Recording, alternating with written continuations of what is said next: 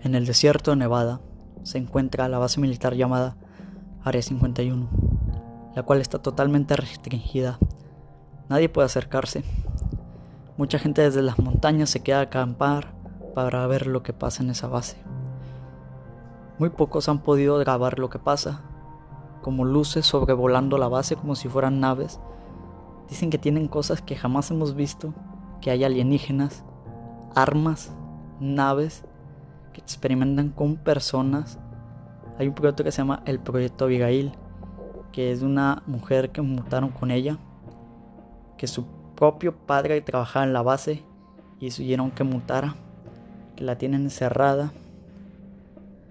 Otras personas han podido acercarse un poco a la base encontrando una cueva a pocos kilómetros de la base.